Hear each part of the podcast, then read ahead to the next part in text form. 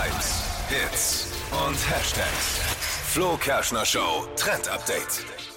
Microsoft hat jetzt äh, was Neues angekündigt. Kannst du dich noch an diese kleine Klammer erinnern, die bei Word früher immer mit dabei war, mit den Augen? Ah, ja, ja, ja, ja. Die einem jetzt. dann immer ja, so Hinweise genau. gegeben hat, Tipps. ja, was man anders machen Boah, sollte so genervt. oder, oder was, was falsch ist. Und davon soll es jetzt was Neues geben. Ein neuer KI-Assistent kommt Mhm. und der heißt Copilot. Soll uns dann eben helfen und hat eigentlich richtig coole Sachen drauf. Also kann zum Beispiel Inhalte aus einem Text zusammenfassen oder direkt Entwürfe von E-Mails erstellen, sodass wir die gar nicht mehr selber schreiben müssen. Oder auch Nachrichten zusammenfassen und ähm, direkt dir einen Text rausgeben. Ja, ist cool, weil es hilft.